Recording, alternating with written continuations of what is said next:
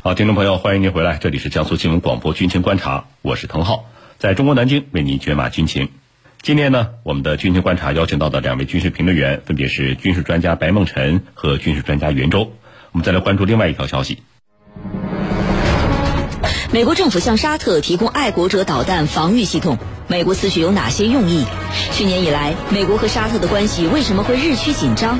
军情观察为您详细解读。当地时间三月二十号，美国高级官员表示，美国政府在过去的一个月当中啊，将大量采购爱国者导弹防御系统转送至沙特阿拉伯。这位官员指出呢，这一举动。将在两国关系极度紧张的情况之下，确保沙特阿拉伯有足够的能力抵御胡塞武装的袭击。据美国媒体报道说呢，自从拜登上任以来，美国和沙特阿拉伯的关系是日益恶化。美国此举有哪些用意？去年以来，美国和沙特的关系为什么会日趋紧张呢？我们接下来就一起关注这一消息。白老师，目前胡塞武装对沙特的袭击主要是什么手段、什么形式呢？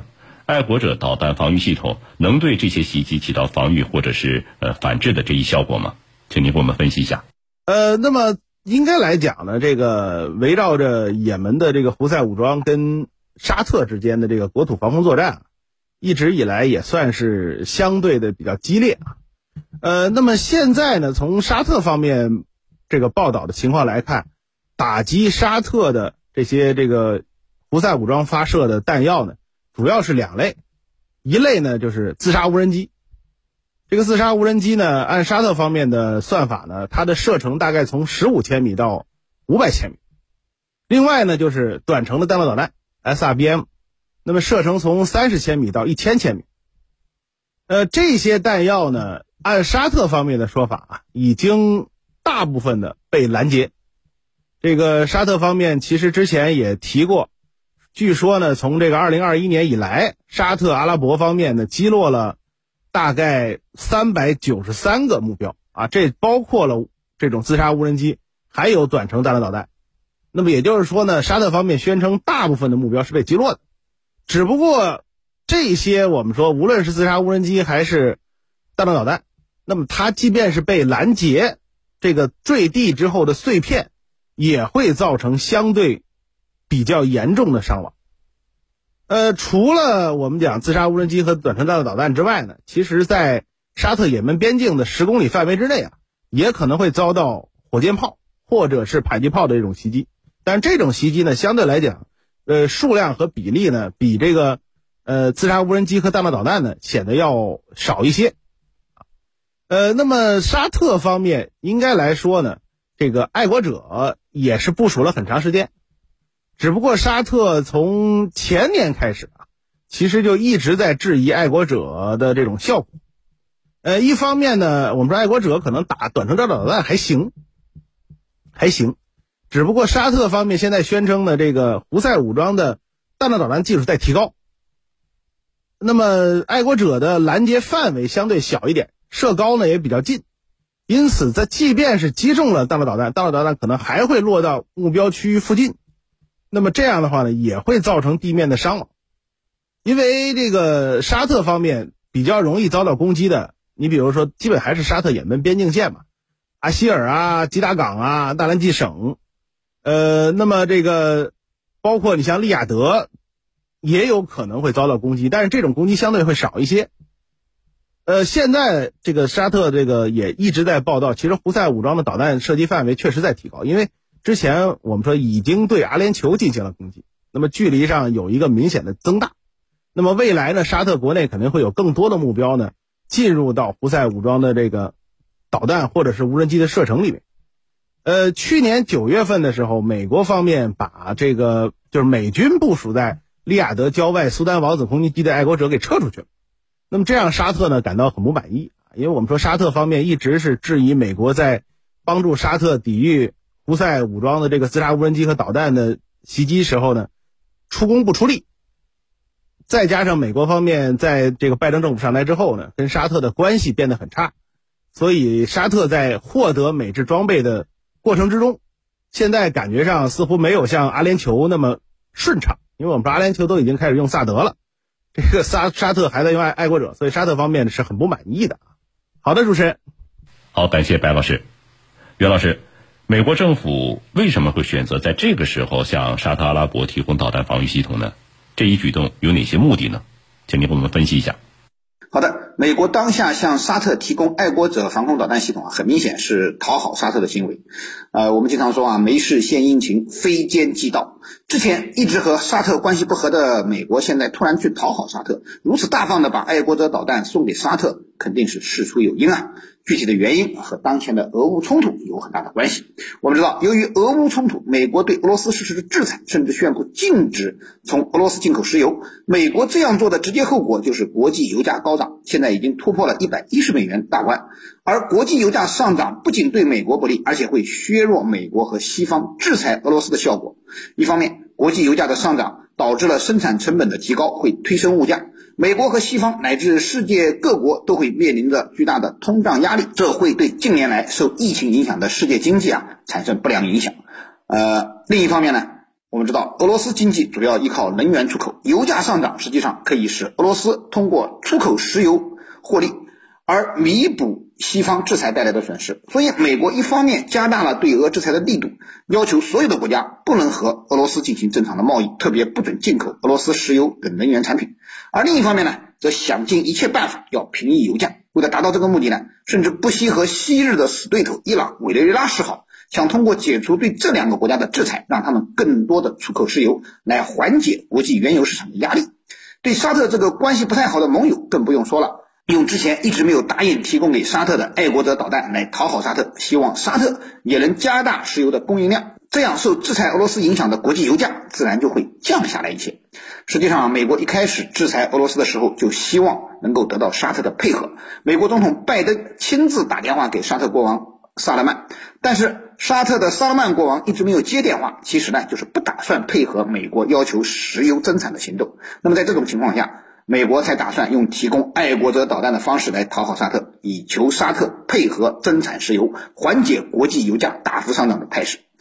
呃，因为之前呢，由于胡塞武装频繁打击沙特的石油设施，沙特国内库存的爱国者防空导弹数量已经告急。沙特曾向美国求援，但是呢，美国一直也没有给沙特补充，这也是沙特不满的重要原因。那么现在美国有求于沙特，当然得首先把这个坎给补过去。而且呢，向沙特提供了足够的爱国者防空导弹，也可以有效的防范胡塞武装对沙特石油设施的袭击。否则，即便是沙特愿意增产，也会因为油田受到攻击而无能为力。主持人，好，非常感谢袁老师。美国政府向沙特提供爱国者导弹防御系统，美国此举有哪些用意？去年以来，美国和沙特的关系为什么会日趋紧张？军情观察为您详细解读。白老师，呃，我也注意到啊有美国媒体报道说呢，自从拜登上任以来，美国和沙特阿拉伯的关系应该说是日益恶化了啊。呃，对此您是怎么认为的呢？拜登上台之后，美国和沙特的关系到底是发生了哪些变化呢？请您给我们罗列一下，谢谢。呃，我们说沙特跟美国的关系啊，实际上更多的还是因为这个二零一八年的相关事件啊。那么拜登政府上台之后呢，这个。一直以来啊，这个指责沙特有各种各样的问题啊，人权的这个，包括我们说新闻自由的啊。那么其实呢，也有一些人指出来，为什么沙特在拜登政府上台之后会遭到美国政府的一个重点针对啊？还是因为沙特的王储萨勒曼跟美国前总统特朗普的关系比较紧密啊，所以呢，这个拜登方面呢，就对沙特呢有一种这个区别对待。而且，这个拜登方面为了尽快在也门获得一种外交上的胜利，呃，公开的表示呢，呃，准备要把胡塞从美国政府官方的这个所谓国际恐怖组织名单里面剔除。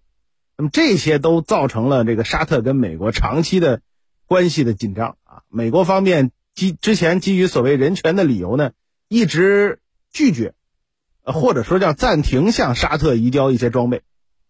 呃，但是现在我们说情况确实发生了变化啊。说白了，还是因为这个能源市场，美国方面呢不断的要求沙特在这个能源方面呢增产，来抵消这个俄乌冲突所带来的影响。呃，只不过沙特方沙特方面呢，一直以来是反对的啊，而且也公开的表态呢，要这个在这个石油输出国组织内部，那么要进行一种协调。那么现在我们说，也门胡塞武装对你比如说这一次对利雅得、对廷布，他的这个沙特基地，包括对吉达港、对阿希尔省的目标发动无人机和导弹的袭击，那么其实也会影响沙特的这种石油的，无论是生产还是输出啊。